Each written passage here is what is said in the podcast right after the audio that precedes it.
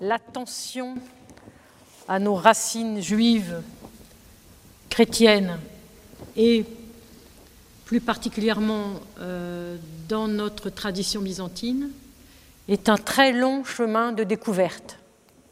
Ce n'est pas du tout simple du premier coup de découvrir ces racines, mais lorsqu'on commence à les découvrir, on a ce sentiment extrêmement profond que toute notre tradition est fondée sur des fondations extrêmement profondes, extrêmement solides, extrêmement efficaces, on pourrait dire, enfin, qui, ont, un poids, qui donnent un poids qui est absolument immense à notre tradition, euh, dont on pourrait croire qu'elle n'en a pas besoin.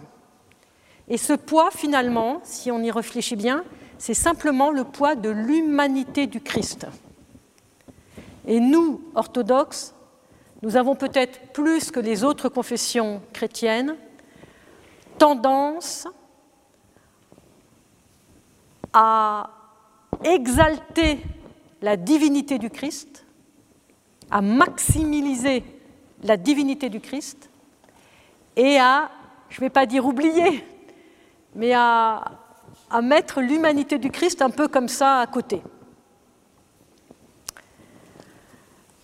Or, la tradition et notre credo dit que le Christ est vrai Dieu, vrai homme.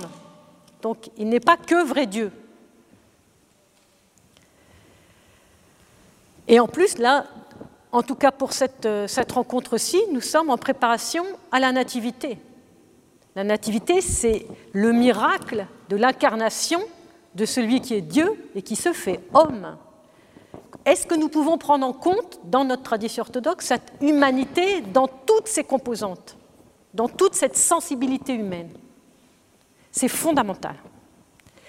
Parce que si, nous, toute notre vie, comme dit Saint Séraphin Sarov, notre vie chrétienne, c'est pour l'acquisition du Saint-Esprit et pour peu à petit nous, nous diriger vers la divinisation, si c'est ça notre vie chrétienne, le Christ en tant qu'homme est notre exemple, est notre, notre, euh, notre maître. Et, et, il est notre maître particulièrement parce qu'il est, il est humain, il est homme, il n'est pas seulement Dieu. Et je pense que nous, dans l'orthodoxie, nous, nous devons faire un effort pour mieux entrer dans cette humanité du Christ. Et cette humanité du Christ, on pourrait se poser la question, mais finalement, pourquoi le Christ n'est pas né chez les Amérindiens, chez les Américains, qui n'existaient pas à l'époque, mais enfin ça fait rien, ou chez n'importe quel peuple? Pourquoi il a choisi ce petit peuple dans un minuscule pays qui s'appelle le peuple d'Israël? Pourquoi a-t-il choisi de venir là? Et quel, sens ça a pour nous que Jésus soit entré dans le corps, d'un homme juif, qu'il ait choisi une mère qui s'appelle Myriam, qui est juive, et que c'est là où il a voulu naître. Est-ce que ça a du sens pour nous, ou est-ce que finalement c'est une vieille histoire d'il y a 2000 ans et ça ne nous concerne plus? Et donc je vais essayer de vous montrer à quel point ça nous concerne, tout simplement non seulement parce que nous avons gardé l'entièreté du Premier Testament, donc l'entièreté des Écritures juives, même si nous les avons gardées traduites en grec, d'accord, mais n'empêche, n'empêche, et comme j'avais dit la dernière fois, n'oublions pas que même la traduction, c'est une traduction des Écritures juives faite par des Juifs pour des Juifs. Il faut toujours se le rappeler, ça et qu'elles sont arrivées dans notre communauté chrétienne, mais n'empêche qu'au départ, c'était pour des juifs. Et donc, elles ont gardé, même dans leur langue grecque, qui est différente, bien sûr, elles ont gardé tout ce patrimoine de la spiritualité juive de la, même manière que les écritures en hébreu. Donc nous gardons ce patrimoine, mais qu'est-ce que nous en faisons si nous ne comprenons pas le contexte culturel, spirituel de ce peuple. Et en plus, 2000 ans d'histoire nous en ont éloignés. Donc non seulement nous, avons du mal à entrer dans cette expérience de ce peuple, puisque nous sommes chrétiens et que 2000 ans d'histoire nous ont séparés, mais en plus, euh, nous sommes des personnes du XXIe siècle. Et nous sommes éloignés de ce temps de l'Antiquité où il y avait ce brassage entre les Grecs, les Juifs, les païens, les Romains, etc. Un brassage euh, que nous ne connaissons plus du tout de la même manière et nous ne sommes plus du tout dans la même situation. Et donc, quand nous lisons ne serait-ce que les évangiles, mais aussi les écritures hébraïques, les écritures juives, nous projetons notre monde sur ce monde. Et finalement, nous faisons quelques, quelques contresens probablement, ou quelques erreurs parfois. Et en tout cas, beaucoup de choses nous échappent de tout ce terreau humain, de ce terreau spirituel qui est fondamental.